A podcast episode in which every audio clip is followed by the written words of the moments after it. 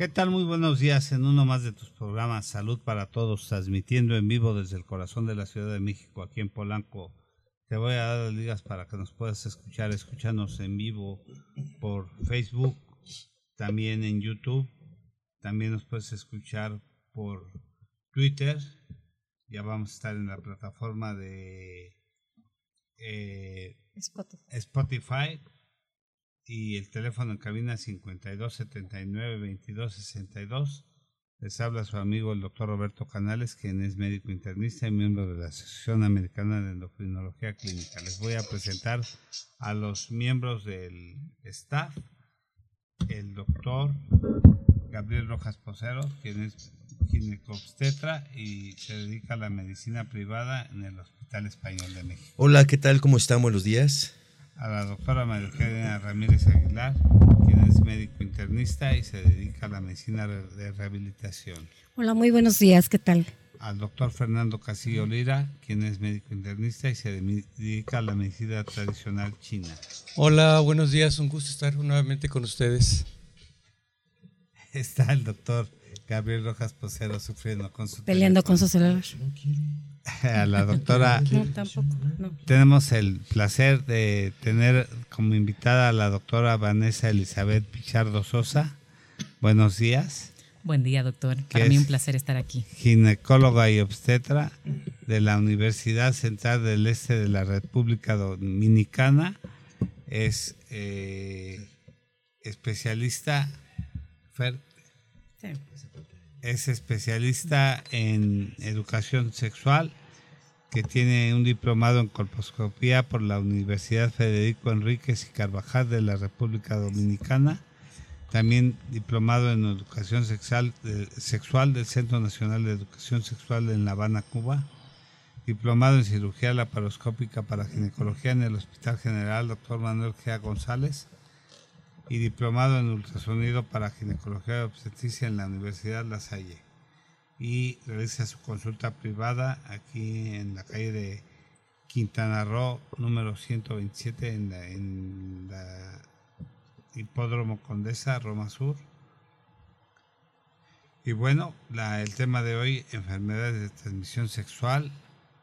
Le damos el micrófono a la doctora Vanessa Elizabeth Pichardo Sosa, que nos dé una introducción. Te pedimos que hables un poco más fuertecito, directo al micrófono, por favor. Muchas gracias. Es para mí un placer estar con ustedes y como bien dijo el doctor, hoy vamos a hablar de las enfermedades de transmisión sexual. Antes, así siempre nos referíamos a ellas. Actualmente hablamos de infecciones de transmisión sexual, ya que gran mayoría de nuestros pacientes no presentan ningún síntoma, así que no podemos hablar de, de enfermedad como tal. Entonces, ¿qué vamos a hablar de ellas? Lo primero, que generalmente se transmiten por vía sexual, aunque existen otros tipos de transmisiones, como son eh, de la madre a sus hijos. Eh, existe la transmisión también de cuando utilizamos agujas que se reutilizan las personas que normalmente eh, consumen drogas. También se, se pueden transmitir eh, por fluidos, como son fluidos vaginales o por el semen, y también por transmisiones sanguíneas. Las enfermedades de transmisión sexual que más conocemos son el virus de inmunodeficiencia humana, el SIDA, el virus del papiloma, actualmente eh, muy, muy nombrado, ya que las pacientes están tomando conocimiento sobre él. También están eh, enfermedades o infecciones muy reconocidas desde hace años, eh, como son la sífilis, la clamidia, la gonorrea, enfermedades como el micoplasma, eh, eh, auroplasma, eh, que son principalmente las más comunes y las que nosotros como ginecólogos en la parte de obstetricia tomamos mucho en cuenta principalmente en el primer trimestre del embarazo, ya que son enfermedades que tanto a la paciente le puede ocasionar algún síntoma como también a su producto en el momento del parto. Doctora, hay, este, No chicas que No se está viendo el video, Jesús. acuden al centro de salud y este a un centro de salud y se les es detectado muy frecuentemente el virus del papiloma por la prueba del PCR.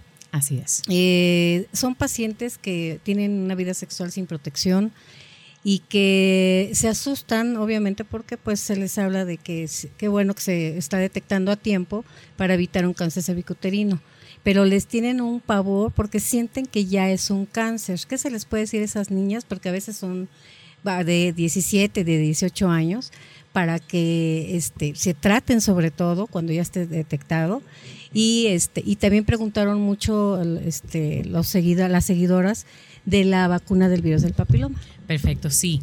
Lo primero es saber que el virus del papiloma humano no es sinónimo de, de, cáncer, ¿ok? No, no es cáncer.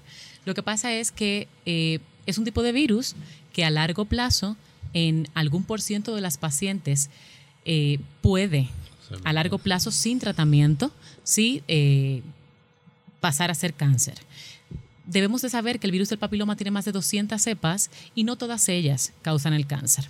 En cuanto a las vacunas, sí, eh, tenemos, bueno, teníamos Cervarix, que fue lo primero que, conocimos para vacunas del virus. actualmente tenemos Gardasil, en nuestro país, en México, existe Gardasil, que es la que estamos eh, utilizando actualmente.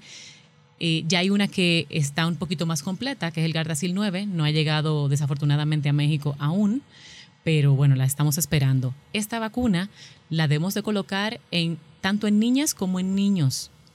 Eh, no tenemos la cultura como de que al hombre también se le coloque la vacuna, pero sí, se coloca tanto en niñas como en niños a partir de los 9 años y actualmente hasta los 45 años. Se puede colocar tanto en hembras como en varones y lo que va a hacer es que nos va a ayudar a que no tengamos eh, contacto o más bien que nuestro cuerpo pueda reconocer los virus que son de alto grado, que normalmente son los que causan más peligros eh, para en algún momento evolucionar al cáncer.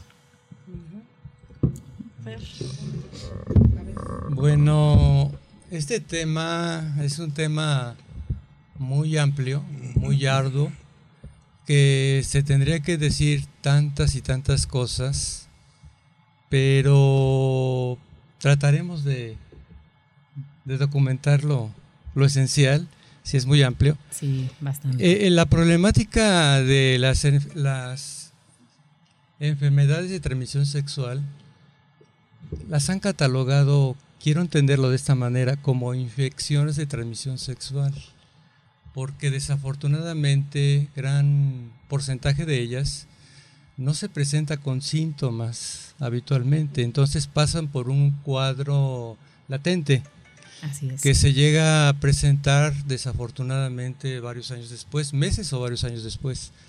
Generalmente estamos acostumbrados a que se hacen pruebas siempre y cuando se hagan pruebas, pero estas pruebas en las primeras etapas tienden a ser negativas. Pero entendámoslo de esta manera, cuando pasan asintomáticas, pues es un cuadro muy oscuro. y, y esto cada vez incrementa más que por ahí hay el reporte, ¿no? En cuanto a las estadísticas, se calcula que un millón de personas de unas cifras quizá un poquito más actualizadas del 2019, de algunos estudios por ahí, nos hablan que un millón de personas diariamente en todo el mundo se contaminan. y que aproximadamente de cada 25 seres humanos tienen un tipo de enfermedad de transmisión sexual y algunos de ellos varias más asociadas, porque, doctora Vanessa, se pueden combinar, ¿verdad? ¿Qué nos dice al respecto? Así es. Em, primero hablando de lo que nos dijo, eh, en cuanto a lo que hablaba la doctora Maru, eh, el virus del papiloma, por lo menos, tenemos conocimiento que lo ha tenido por lo menos el 80% de la población mundial. O sea, todos los que tenemos tenido relaciones sexuales, porque ya que no se presentan síntomas, pues pasa totalmente desapercibido, a menos que la paciente se haga su papá Nicolau o eh, encontremos una lesión en el momento de hacer su colposcopía. Y sí, efectivamente, como cada día más las relaciones sexuales eh, inician a edades muy tempranas, las enfermedades de transmisión sexual la encontramos principalmente en pacientes de 15 a 24 años. Y si se pueden combinar, porque si estas pacientes comienzan a esta edad, pues podemos encontrar una paciente fácilmente con virus del papiloma, pero también con clamidia, o con gonorrea, o con sífilis. Sí, claro que sí. Ok, mira, Vanessa, este, Alguna pregunta que tenemos de nuestro público es que preguntan que cuáles son los síntomas o cómo saber si una paciente ya tiene una enfermedad de transmisión sexual o probablemente es algo más ligero, ¿no?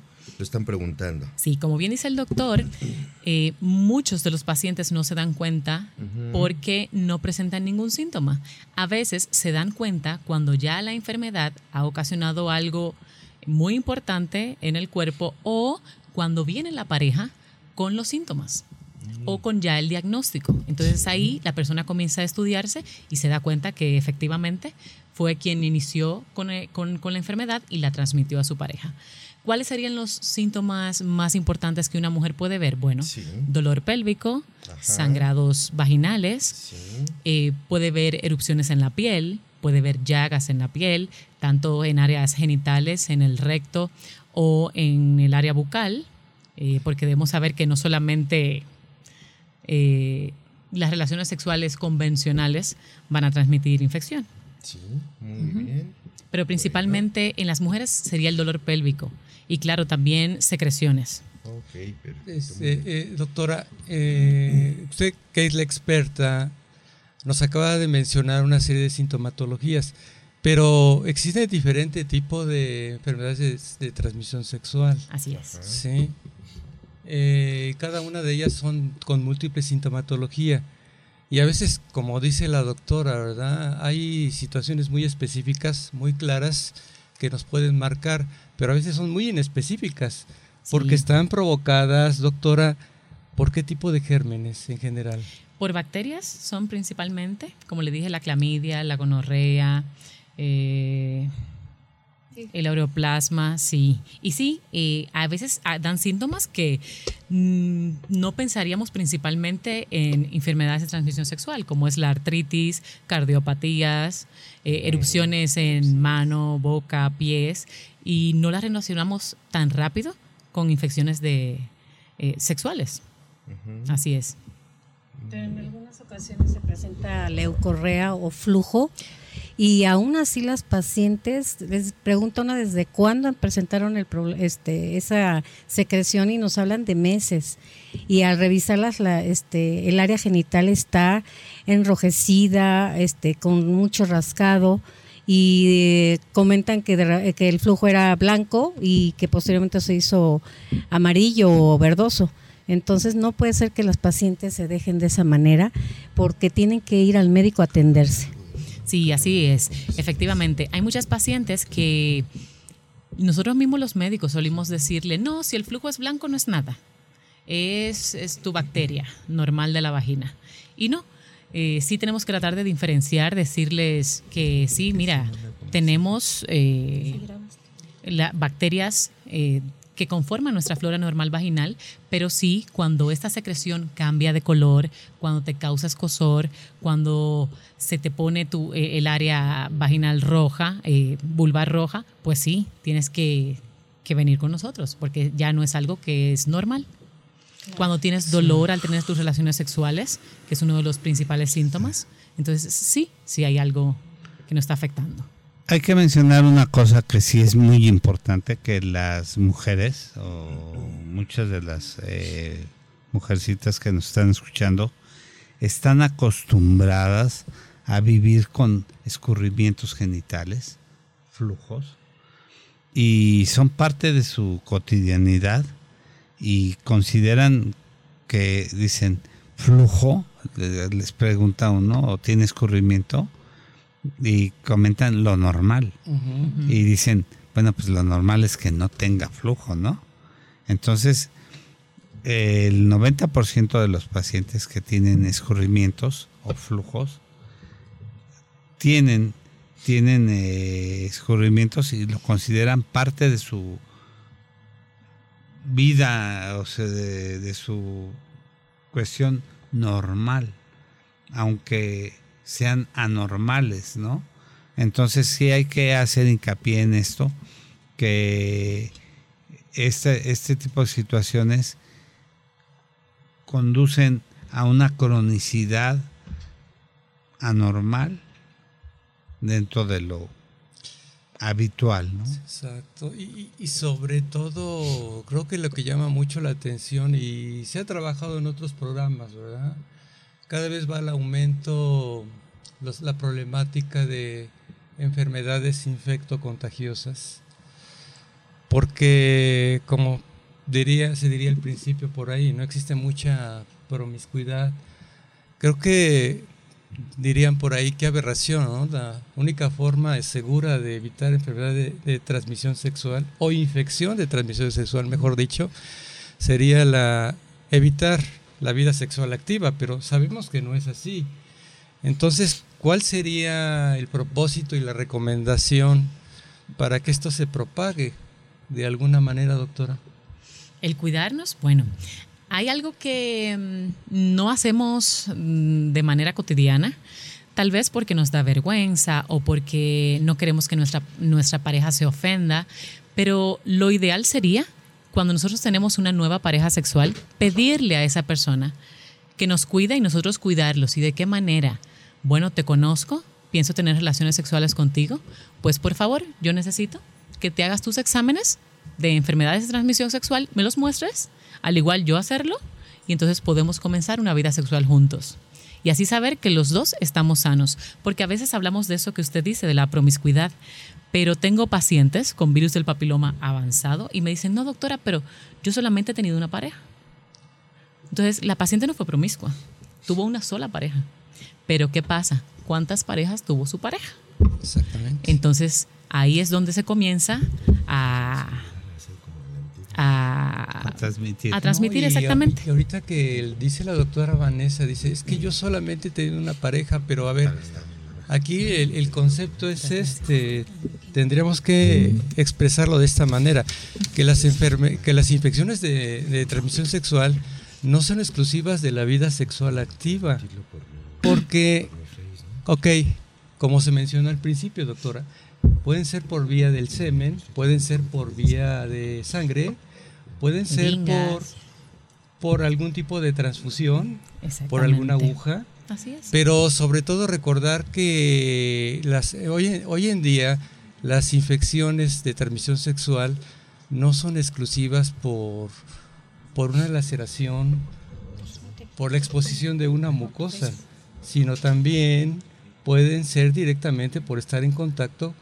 con ciertos eh, bichos, porque se habla de cuatro no curables de alguna manera, pero son controlables, como es el virus del papiloma humano, como es el VIH, como es el herpes, Así es. como es la hepatitis tipo B y tipo C. Así es. Entonces sus vías son muy distintas en ocasiones y muy diferentes y no son exclusivas. Volvemos a repetir, de transmisión sexual. Así es. Aún utilizando todos los mecanismos, doctora, de protección. Preservativo, y todo. Y aún así, sí. Roberto. Sí. Vamos a ir a un pequeño corte y regresamos en un par de minutos. Gracias. Regresamos amigos, estamos, eh, hay algunos problemas técnicos con el Facebook, entonces estamos transmitiendo por YouTube directamente. Por favor, entonces eh, váyanse por la vía de YouTube, ya que hay problemas eh, con el Facebook.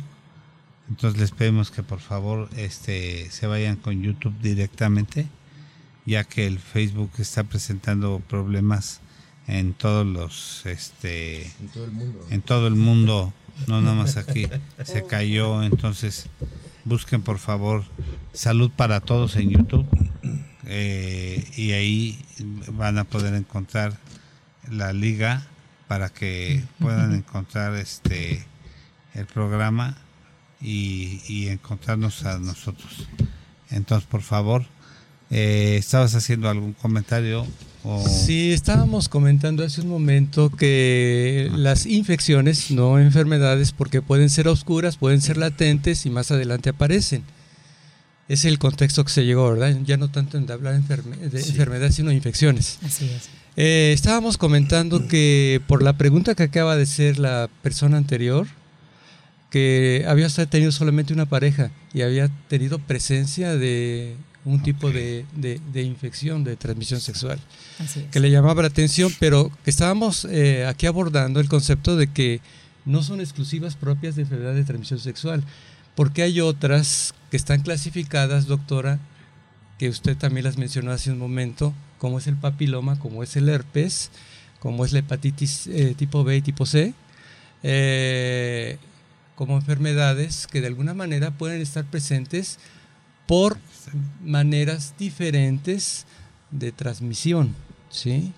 Entonces creo que eso lo tenemos que aclarar porque no es propio de enfermedad de transmisión sexual, porque se mencionaba que hay semen, que hay sangre, que hay puede haber transmisiones por medio de aguja.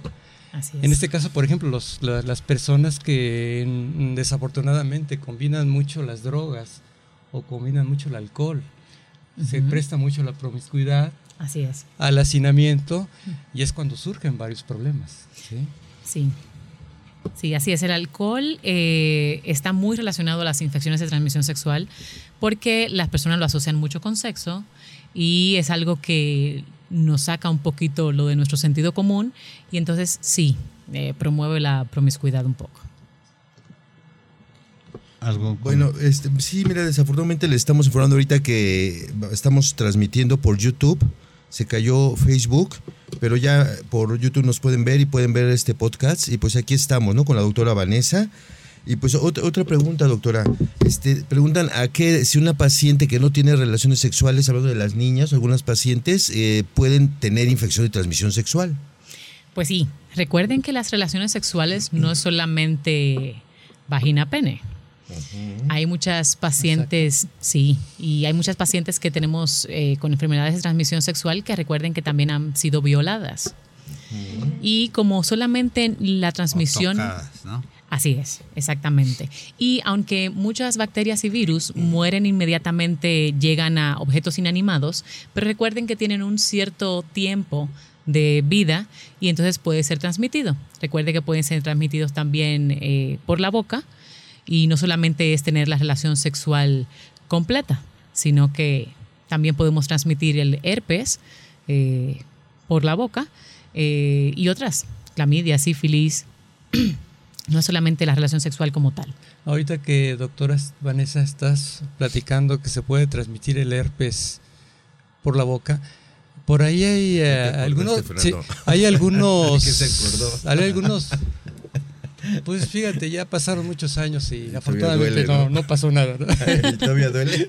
No, ya no. Ah, bueno, qué bueno, No, qué bueno. eh, hablando del herpes, ¿verdad? Se recomienda mucho, doctora, por ejemplo, en los, en los lactantes, porque se ha identificado desafortunadamente que cuando se tiene un herpes labial, porque hay herpes labial, ¿verdad? Hay Sí. diferentes tipos, hay tipo 1, Tipo tipo uno y 2, tipo dos. hay de genitales. Así es. Por ahí se tiene categorizado que a- al, al dar un beso hay que tener cuidado mucho cuando existe el herpes, sobre todo a los niños pequeños. ¿Por qué? Porque esto puede llevar a, a extremos a tal grado que les puedes generar hasta complicaciones Ajá. severas por el herpes tipo 1 a los infantes, Sí. sobre todo cuando son lactantes. Entonces ahí tengan mucho cuidado en los niños, porque una vez que entra el herpes puede llegar a cuestiones de tipo neurológica. Entonces era un aspecto que me pareció importante, doctor, ahorita que lo, que lo estás mencionando. Y, y sobre todo, doctora, también, ahora hablando de las comunidades eh, que tienen cierta predile- predilección, ¿no? El transgénero, el bisexual, el, el gay, la lesbiana, con todo el respeto que se merecen, eh, es una comunidad que merece todo el respeto y tiene su lugar. Pero desafortunadamente estábamos hablando del concepto de la promiscuidad, ¿verdad? Entonces, doctora, ¿nos puede narrar en su experiencia qué tipo de vías ellos utilizan para tener vida sexual activa? Sí, o claro que sí. contacto sexual. Claro que sí. Ellos principalmente, eh, tanto hombres como mujeres, eh, están utilizando la vía anal. Y digo tanto hombres como mujeres porque tenemos pa- eh, parejas, pacientes, que son totalmente heterosexuales. Y últimamente, ¿qué le digo? Los últimos tres meses, las pacientes que yo estoy teniendo en mi consulta, que me llegan con lesiones por virus del papiloma, las de bajo riesgo, que normalmente son las que causan las verrugas genitales, las lesiones están en el ano. Sí, en los últimos tres meses, mis pacientes cuando me llegan con alguna lesión me dicen, doctora, tengo una lesión, un condiloma, eh, y yo sí, muy bien, te reviso, y cuando veo, normalmente las tienen en el ano. Les pregunto abiertamente, obviamente, ¿estás teniendo relaciones sexuales anales? Sí. O sea, lo que antes para nosotros era un tabú, incluso para los médicos, ahora es algo que se hace abiertamente y la paciente, qué bueno, tiene la confianza de decirnos el tipo de relación que están teniendo. Y sí, también en los que son las eh, pacientes lesbianas, que no tienen ningún tipo de penetración, pero sí tienen roce. Entonces, de igual manera, eh, pues sí, van a presentar infecciones de transmisión sexual. El sexo oral. Y como bien decía el doctor hace un momentito, eh, hay algunas culturas, eh, dentro de ellas la cultura mexicana, donde acostumbramos a dar besos en la boca a los bebés, a los niños. Y entonces sí, eh, fácilmente podemos transmitir el herpes. Porque como bien decíamos, hay algunas de esas infecciones que no son, no se manifiestan así con un gran síntoma. Y como el herpes es una de las infecciones que hay pacientes que debutan con ellas a muy temprana edad, pero también algunos que solamente debutan con ella cuando están en algunos extremos eh, como son la bajada de la defensa o temperaturas muy altas o muy bajitas, entonces debutan con ella, piensan que no, que no es un herpes que tienen, porque nunca les había pasado, y están debutando con ella tal vez a los 20 años o algo así, y entonces piensan, no, yo no, no es un herpes lo que tengo. Y pues sí, la transmiten con mucha facilidad y también a los bebés. y también hay que entender cómo hay tantas enfermedades, compañeros, eh, virales, que prácticamente no tienen una identidad o se identifican muy fácilmente. Por ejemplo, hablando del herpes, como podemos hablar del herpes zóster, ¿verdad? En este caso, o el herpes labial, que es el tipo 1, aparentemente no tan complicado, pero se extiende hasta vía genital. Exacto. Cuando hay manipulación con boca. Sexo oral. sexo oral, tanto en hombre como en mujer, y hasta anal, ¿no? Así es. Eh, entonces, desafortunadamente, cuando surgen ese tipo de problemas, yo lo quisiera marcar de esta manera y no sé ustedes cómo lo puedan considerar o qué piensan al respecto. Todos los seres humanos vivimos en un mundo donde las bacterias, donde los bichos, los hongos, los parásitos tienen derecho a vivir. Así como nosotros tenemos derecho a vivir, ellos tienen un nicho ecológico.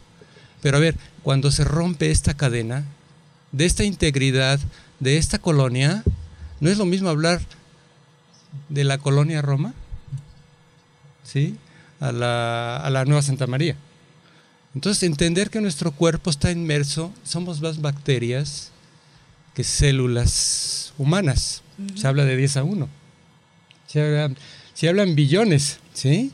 Entonces, entenderlo de esta manera, cuando estamos hablando de gérmenes, no veamos a los gérmenes como nuestros peores enemigos. Lo que está sucediendo, ellos tienen derecho a existir. Lo que pasa es que se salen de su nicho ecológico porque el hombre, con todo lo que estamos haciendo hoy en día, estamos provocando sobreinfecciones. Tanto cambio climático, tanto medicamento mal manejado, tanta automedicación, tanta resistencia bacteriana. Creo que es importante hablar de esto porque desafortunadamente está surgiendo. Entonces se salen de lugares donde no le corresponden a sitios que, que son potencialmente mortales para un ser humano. Entonces hay que entenderlo de esta manera. Entonces hay que respetar, por eso el tener vida sexual activa, hay que hacerlo con mucha consideración, con mucho respeto a uno mismo, y sobre todo, si no tienes respeto a ti mismo, mucho menos a tu, a tu pareja, ¿verdad? Entonces, cuidado, siempre que hablemos de promiscuidad y hacinamiento, cuidado, estamos en fiestas, hay mucha droga, hay mucha bebida, y esto puede terminar fatal. Nuestra, nuestra población universal, es, digamos que tiende a ser poligámica, ¿verdad? No es monogámica. Entonces dice hoy en día, ¿quién va a ser monogámico? Entonces es el contexto principal. Entonces siempre prever la cuestión y la situación indispensable, identificar por qué lo vamos a hacer. Si no, las consecuencias pueden ser muy, muy severas. Así es. Oiga, doctora, no sé al menos compañeros si piensan otra cosa, han escuchado hablar de nuevas cepas, de nuevas bacterias, de nuevos bichos que están despuntando hoy en día, que antes no se hablaba de ellos y precisamente se están detonando como infecciones de transmisión sexual. No sé, doctora, si ha escuchado hablar alguno de ellos como novedad. Mm, ¿Novedad? Pues a lo mejor eh, son las cepas nuevas que, que están descubriendo del, del virus del, Del papiloma papiloma. humano, ¿no? Ya inclusive decía la doctora que iba a llegar la vacuna, Sí, ya con las nuevas cepas que, que están descubriendo. Exacto, porque... ¿O a cuál lo escuchaste? Porque por ahí, este, por ahí estábamos viendo ahí un reporte que están despuntando aquellas bacterias que antes no se hablaba de ellas, sobre todo porque hay contaminación anal y por vía oral, Sí, la felación, ¿no? Entonces, por ejemplo, se habla por ahí de la Neisseria meningitis, que es pariente de la Neisseria gonorrea Gonorrea. Que afecta a- a- generalmente no debe de habitar en la, en la región naso- nasofaringe ni en la faringe, se habla de un 5 o un 10%, pero últimamente está despuntando y se está complicando a un problema de infección de, de- de- de- de- sexual en órganos reproductores, la, la Neisseria meningitis, porque es la vida sexual oral. Y se habla también por ahí de la, de la, de la shigella. ¿Se acuerdan que había por ahí un capítulo de la disentería o, o la gastroenteritis, donde hay mucha diarrea con sangre y con mucho moco? Moco. Ujú. Entonces, se habla ahora hasta de la shigella, que es una bacteria que corresponde al, al- al colon Sí, como la E. coli, ¿no? Que y está despuntando en- en los órganos reproductores. Y la clepsiela también. Y, do- sí, la, y la que leyendo. usted hablaba Así del es. micoplasma, ¿no? Que se llama. Exactamente. Sí, se supone que son eh, bacterias intestinales y ya la tenemos como infecciones de transmisión sexual. Así que es. se parece a la sintomatología de, de la gonorrea, ¿no? Y de la clamidia, doctora. Así es. Sí. así es. ¿Y ¿Cuál sería la complicación de esto? A ver, Ya déjanos hablar, Fernando. No dejas de hablar ni a la doctora ni a Es nosotros. unas A preguntas ver, ¿qué ¿Cuántas pregu- preguntas son? en la radio escuchas. Perfecto. Eh, doctora, ¿recomienda que se utilice el condón al practicar el sexo oral? La otra, ¿cómo sé si tengo alguna enfermedad de transmisión sexual? Si todas tienen, si todas tienen algún tipo de síntomas y cómo saberlo. Ujú. Ok, vamos contestando. La Y hay primera. otras, ¿eh? pero vamos a. De acuerdo. La primera donde habla que si recomiendo lo del condón, el preservativo, claro que sí. Eh, el preservativo muchas personas lo utilizan como un método de anticonceptivo, pero no. Siempre eh, el la primera función del preservativo es el de bloqueo para tratar de librarnos de algunas de esas enfermedades de transmisión sexual, las que algunas pueden ser mortales. Entonces, pero sí debemos tener la consideración de algo que mencionó el doctor hace un momentito, que el preservativo no siempre nos cubre de todas las infecciones, no nos cubre de herpes, no nos cubre de virus del papiloma. ¿Por qué? Porque estos a veces se guardan más bien en los testículos o en la base del pene y entonces como el preservativo no llega hasta ahí, entonces de igual manera se transmite, tenemos la transmisión de la infección. Pero sí, claro que sí, lo ideal sería que todas las relaciones sexuales fueran con preservativo. En cuanto a los síntomas que pregunta la paciente, como bien dijimos al inicio, hay algunas de esas infecciones que no presentan ningún tipo de síntoma, entonces no nos dan como una alerta para si nos queremos hacer las pruebas. Eh, y muchas, eh, si es en la mujer, las, primeras las primeras características son el flujo vaginal, que hay un flujo vaginal con características, eh, cambios de color que nos causan irritación, principalmente. Hay dolor pélvico, tenemos dolor al tener las relaciones sexuales, eh, podemos encontrar llagas genitales. Esas son las principales. O las verrugas que, se, que son Las verrugas, ¿no? exactamente, así es. Hay otra que dice, ¿cómo sería la mejor manera de decirle a mi pareja que se haga exámenes para constatar que, eh, para constatar si hay alguna enfermedad de transmisión sexual? Y podemos tener sexo y así poder tener sexualidad libremente con la seguridad de que ambos estamos sanos. Diciéndosela, ¿no? Así es, así es, doctor. Sí, Sí, siendo a, veces, honesto. a Sí. veces lo vemos muy Pues complicado. Siendo honesto, pero ¿sí? siendo honesto. ¿Cuál es la mejor manera? Pues diciéndosela, ¿no? Claro, pues Sí. pero es difícil que lo... Es que se convierte en una aberración. Generalmente se calla. No se quiere decir. Y Sí. ni el médico. Sí, pero yo pienso que todos tenemos No el, el poder de decidir quién entra o no en nuestra vida y quién nos infecta o no. Entonces, Sí, porque pueden ver, por ejemplo, una verruga o un condiloma y decir, ¿sabes qué? Tú, estás, ma- tú tienes un problema.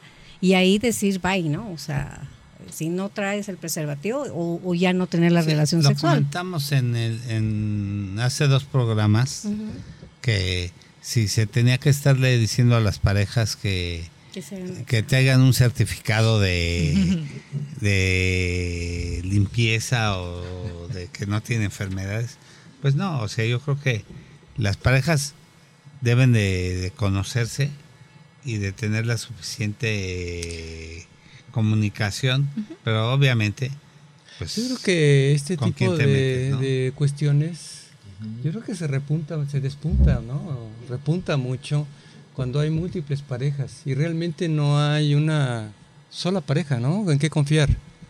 Creo que es cuando se despunta más. Claro, si tienes tu pareja, así como dice la doctora Vanessa, pues ser leal, ser honesto. ¿Qué Así tanto es. eres monogámico o, o poligámico? ¿no? Creo que es lo más seguro. Al Hay respecto, otra ¿eh? pregunta, Eh, doctora, ¿cómo saber cuál es el con, cuál condón es el que me queda o es adecuado para mí? Ya que unos se rompen o son muy chicos o grandes, ¿cómo saberlo? ok, primero, eh, si nos habla una mujer, debemos de recordar que existe el preservativo femenino. Ya no es solamente, ah, si él no anda con el, con el condón, entonces, bueno, pues no vamos a hacer nada. Usted es dueña de su cuerpo, usted decide con quién lo hace y con quién no. Por lo tanto, tiene también el derecho y el deber de andar también con su preservativo. Entonces, para las mujeres eh, no tienen un estándar, no tienen un tamaño. Y en cuanto al hombre, eh, bueno, ellos deben de saber más o menos cuál es su talla, ¿verdad? Pues sí. y eh, las marcas, ya hay bastantes marcas en el mercado sí. que de bastante calidad. Entonces, pues es algo que, si es algo que tenemos que, que llevar con una gran responsabilidad, pues no escatime, no escatime en precios y busque lo mejor. No, y, y ahorita que di- dicen la de la protección, ¿no? Eh, También lo que llama la atención hoy en día, la que lleva más el arma guardada es la dama. ah, sí, hay que Lleva su preservativo, lo debe llevar ella. Claro. Entonces ella sabe qué medidas, ¿no? Así Y es. cómo ponerlo, Exacto. cómo aplicarlo. Es más, que si no se pone en forma adecuada, es como si no te pusieras nada, ¿no? ni la medida adecuada. Exacto, por eso es que eh, se habla mucho no solamente de usarlo, sino usarlo de la manera correcta. Recuerden que también hay parejas que comienzan su acto sexual y cuando el hombre ya va a eyacular es que se, se, se pone el preservativo. Pero debemos de pensar que los espermatozoides y todo esto y el flujo Y que, se necesita uno, ¿no? Exactamente, uno solo. Y en cuanto a la secreción, la secreción que sale primero por el conducto uretral antes de la eyaculación ya trae con él o infección O los o, espermatozoides. o espermas. Y Exacto. puede quedar embarazada la, chica, ¿no?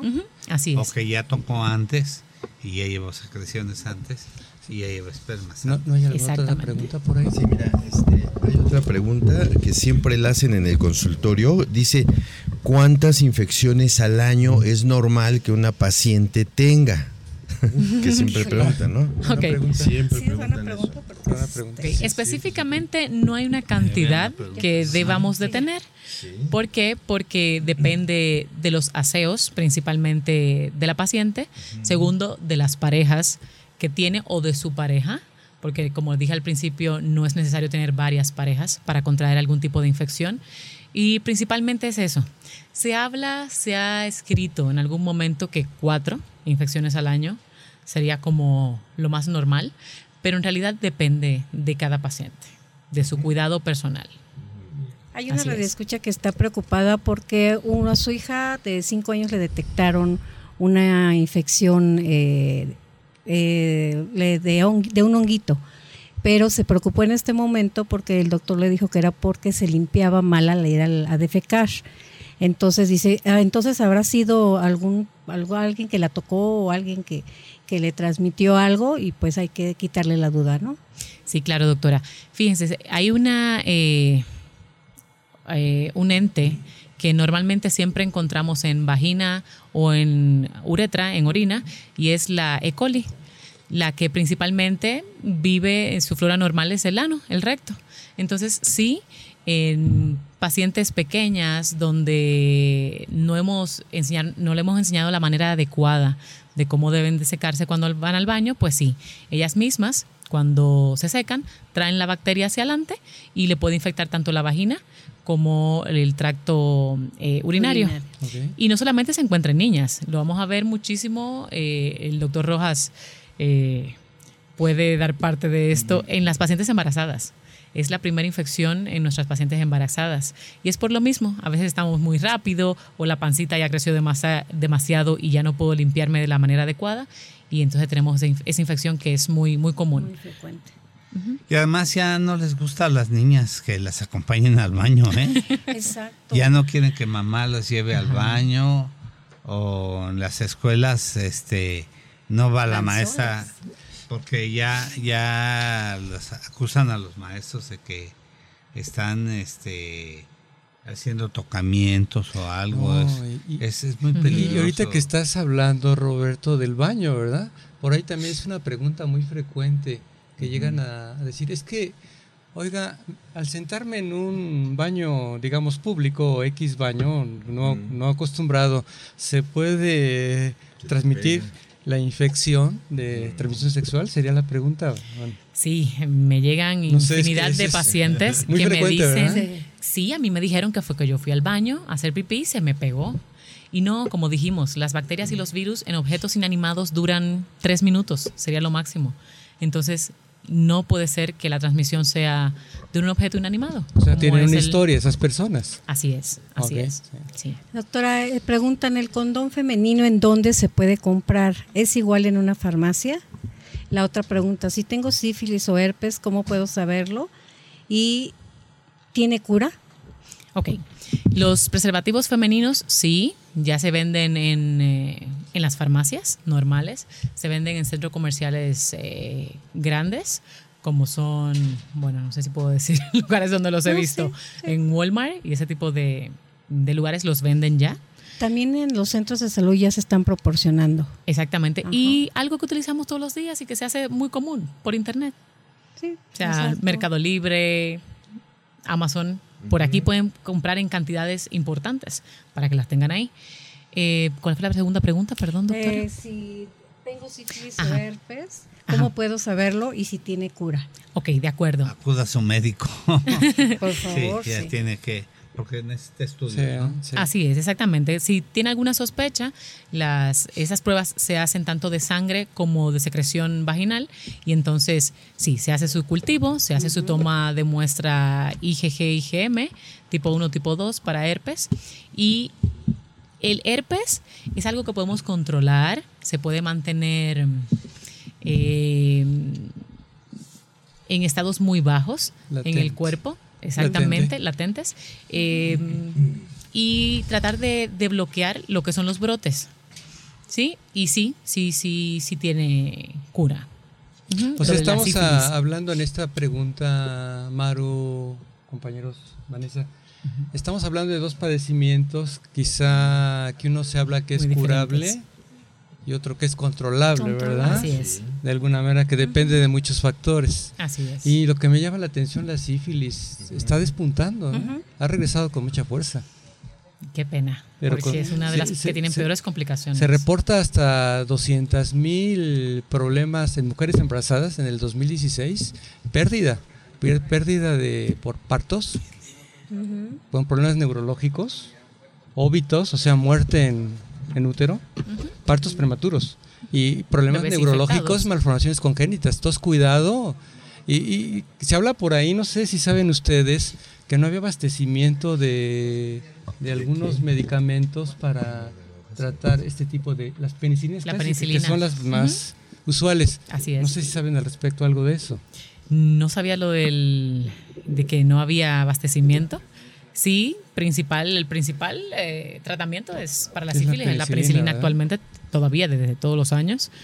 Y bueno, y qué mal que, que estemos a falta de, de un medicamento que es tan importante. Exacto. Eh, doctora, dos cosas. La primera, este, nos puedes dar tus datos, a dónde te localiza la gente, dónde te puede ir a ver y tus, li- tus links por favor. Claro que sí. Estoy en la eh, calle Quintana Roo, número 127, en la Roma Sur, Cuauhtémoc. Sí. En las mañanas y en las tardes. Mi número de teléfono para localizarme es el 55 74 14 25 67. Ahí estoy a su disposición. En mis redes sociales estoy eh, exactamente igual como la doctora Vanessa Pichardo y pueden hablarme con gusto. Cualquier pregunta que pueda contestar la contestaré. Recuerden que como siempre decimos los médicos, que es nuestro gran miedo, no damos consultas por redes sociales o teléfonos, pero sí le podemos dar orientación para que eh, puedan ir a, sí, a su consulta. Así es. bueno. Y la pregunta que nos manda, este, Maribel dice, ¿el condón femenino cómo se coloca? Y si yo utilizo, mi pareja tiene que utilizar también condón. Ok. Necesariamente no. Necesariamente no deben utilizar los dos, lo puede utilizar uno solo, o el caballero o el de la paciente o el de la dama. Eh, y es como un. Es como si fuera una bolsita. En varios extremos tiene unos anillos. Y entonces lo que hacemos es doblar una partecita del anillo, lo colocamos, inmediatamente entra ese anillo que es el más pequeño, va a colocarse de manera que cubre el cervix y entonces el otro anillo queda fuera eh, como quien dice, como mm, cubriendo un poquito lo que es la vulva, también la parte de afuera de la vulva, y es así como se utiliza el condón femenino. Cuando lo queremos sacar, solamente tenemos que dar un aloncito, el anillo de adentro se cierra y ya sale. Así es.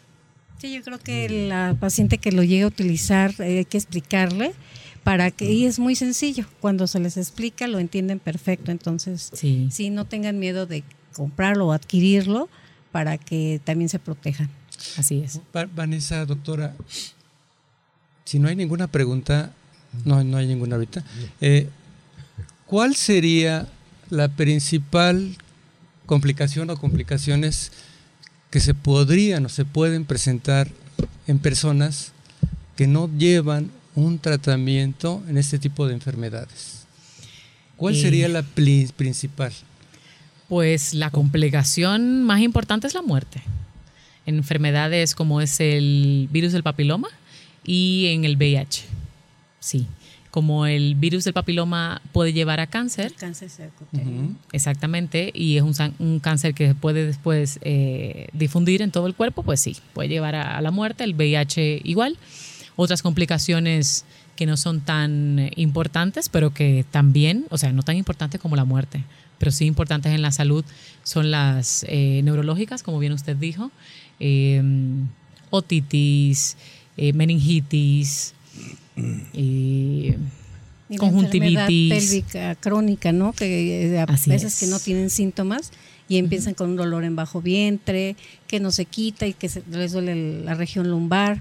Entonces hay que pensar en un problema este, de enfermedad de transmisión sexual. Y ahorita que también lo están documentando ustedes, compañeros, recordar que las infecciones de transmisión sexual, su máxima complicación también se puede dar cuando hay no solamente una, hay varias a la vez. Así es. Porque una te conlleva a otras. Entonces creo que aquí la, la también la, el aviso, el aviso importante y que quede muy, muy, muy, muy firme, muy marcado, que aquella persona que tiene una vida sexual activa en descontrol, mucha promiscuidad, mucho hacinamiento, que tiene múltiples parejas y que no lleva las medidas satisfactorias, está expuesta a que no solamente va a tener un solo tipo de enfermedad de transmisión sexual, infección sexual, sino va a tener varias a la vez y ahí vendrían todas las complicaciones de lo que habla la doctora. También está el virus de la hepatitis C y B, que puede ser mortal. Así es. Cirrosis hepatoma. Sí, ¿verdad? Cáncer con el, con el VIH. Entonces creo que es algo interesante. Así es. Que, que conceptualizar. Bueno, aquí hay otras preguntas, doctora. ¿Recomienda que el condón se utilice desde que el pene está erecto o cuando vaya a eyacular, lo que comentaba, ¿no? Está erecto, ¿no? Pues Así Por las secreciones previas que hay que pueden llevar infecciones y espermatozoides, ¿no? Exactamente. ¿Hay enfermedades de transmisión que no tienen síntomas? Sí, así es. Como dijimos al inicio, muchas, muchas. Incluso eh, al inicio de ellas pueden comenzar sin ningún síntoma. Los síntomas principales se presentan al mes y pueden llegar hasta los 10 años después de, de haber iniciado eh, la infección de transmisión. Sí, así es. Sí, son obscuras. Sí. Muy es. latentes. Sí, porque se pueden presentar en un momento, a lo mejor te hiciste tus exámenes, doctora, me los acabo de hacer y enseñas la cartilla de vacunación a tu pareja. Tienes vida sexual activa, pero no sabes la condición a la que estás enfrentando, porque puede salir positiva después de dos meses, tres meses, o como dice la doctora, años después. Entonces, doctora, aquí la... ¿Cuál sería la invitación para que quede, que quede muy enfatizado qué es lo que tienen que hacer los chicos de hoy en día? Y no nada más los chicos, la comunidad nueva que tiene múltiples parejas. Claro que sí. ¿Qué es lo que tienen que hacer? Principalmente las mujeres, por nuestra parte, visitar a nuestro ginecólogo cada año, que nuestro ginecólogo, si no lo ofrece de manera espontánea, nosotros pedirle, doctor, yo quiero un examen general para saber eh, si tengo infecciones, si he estado expuesta a algún tipo de infección y no tengo ningún síntoma. Quiero que me hagan mi examen general. Y los hombres, aunque no son tan dados a ir al urólogo, pues cuando vayan donde su médico general en su chequeo anual, pues que le pidan también sus, sus, eh, sus pruebas. Sobre todo, eh, nosotros mismos tomar conciencia de que estas enfermedades no son, no dan síntomas y también tener los cuidados necesarios. Y yo creo que si ven que si tiene flujo, acudan al médico. Eh, si tienen comezón en esa área genital o si notan alguna bolita o les dice la pareja, oye, tienes como una verruga, bueno, tienen que este, eh, acudir al médico siempre. Porque podría ser una infección de transmisión Así sexual. es. Así es. Que eso quede muy, Claro. muy grabado. Y sobre todo pienso que lo más importante es nosotros como padres de familia, cabeza de familia, llevarle la información a nuestros niños, que son los que van creciendo, para que ellos tengan esa conciencia. Y entonces que, que se hagan exámenes, ¿con qué frecuencia, doctora Vanessa? Normalmente no- los hacemos de manera anual, pero recuerden que el cultivo, que es donde más podemos ver este tipo de infecciones, no se hace de manera rutinaria. Entonces, sí, como bien dice la doctora Maru, si tienen alguna sospecha por un flujo o algo, si no ha llegado el año, pues háganselo. Antes del año. Inmediatamente vean algo que les llame la atención. ¿Algo que quieran agregar, doctora? Eh, nada más, nada más. Muchísimas gracias. Un placer para mí estar aquí con ustedes y ojalá poder tener la oportunidad de, Otra de vez volver. sus datos, doctora. Sí, son dos. Piden. Claro que sí. Estoy en mi consulta privada en la calle Quintana Roo 127 en la Roma Sur y mis teléfonos son el 55 7414 2567. En mis redes sociales de la misma manera, tanto Instagram como Facebook, doctora Vanessa Pichardo. Palabras breves. Quisiera invitar a todos los radioescucha que consideren estos temas, que más se introduzcan al tema, que lo, que lo investiguen, que no se queden con, con lo que escuchan. Y sobre todo, no jueguen al, al carrusel, no se pongan la pistola, porque el estar jugando tarde o temprano podemos terminar en una infección de transmisión sexual. Y sobre todo entender que el uso del preservativo, el del condón es muy importante y aún usándolo, eso no quiere decir que no estemos expuestos a un tipo de contaminación, que quede bien claro. Y sobre todo entender que hoy en día se está incrementando mucho los embarazos no deseados. México, Latinoamérica, el Caribe, América Latina está despuntando como uno de los principales países o continentes en donde te, te tienen muchos embarazos no deseados y muchas enfermedades de transmisión sexual. Sobre todo Y, en no, y esto se habla de los 15 a los Sí, 24, jóvenes. de los jóvenes, pero estamos viendo desde los 13 años, 12 años. Sí. Entonces considérenlo por favor, porque esto no es un juego.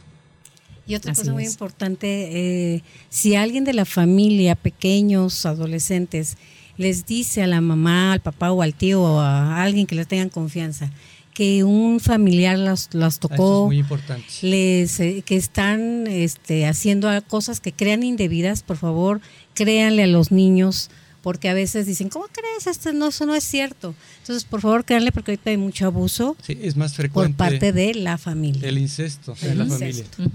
Así es. no, ya, eh, muchas gracias. Esperemos que la siguiente emisión ya sea a través de Facebook. Nos vemos dentro de ocho días. Vendrá la psicóloga Gremlin. Estaremos con un tema muy interesante. Ya saben, síganos en nuestras redes. Salud para todos, todas con mayúscula, en Facebook, en YouTube, en Instagram. Nos vemos. En Spotify. Y en Spotify también. Bueno amigos, que muchas gracias a la doctora Vanessa Gracias, Elizabeth doctora. Pichardo Sosa. que esperamos que próximamente vuelva a estar con nosotros. Y bueno, el problema de las redes es un problema que fue a nivel mundial y esperamos que todas nuestras escuchas es- tengan un excelente día y un mejor fin de semana.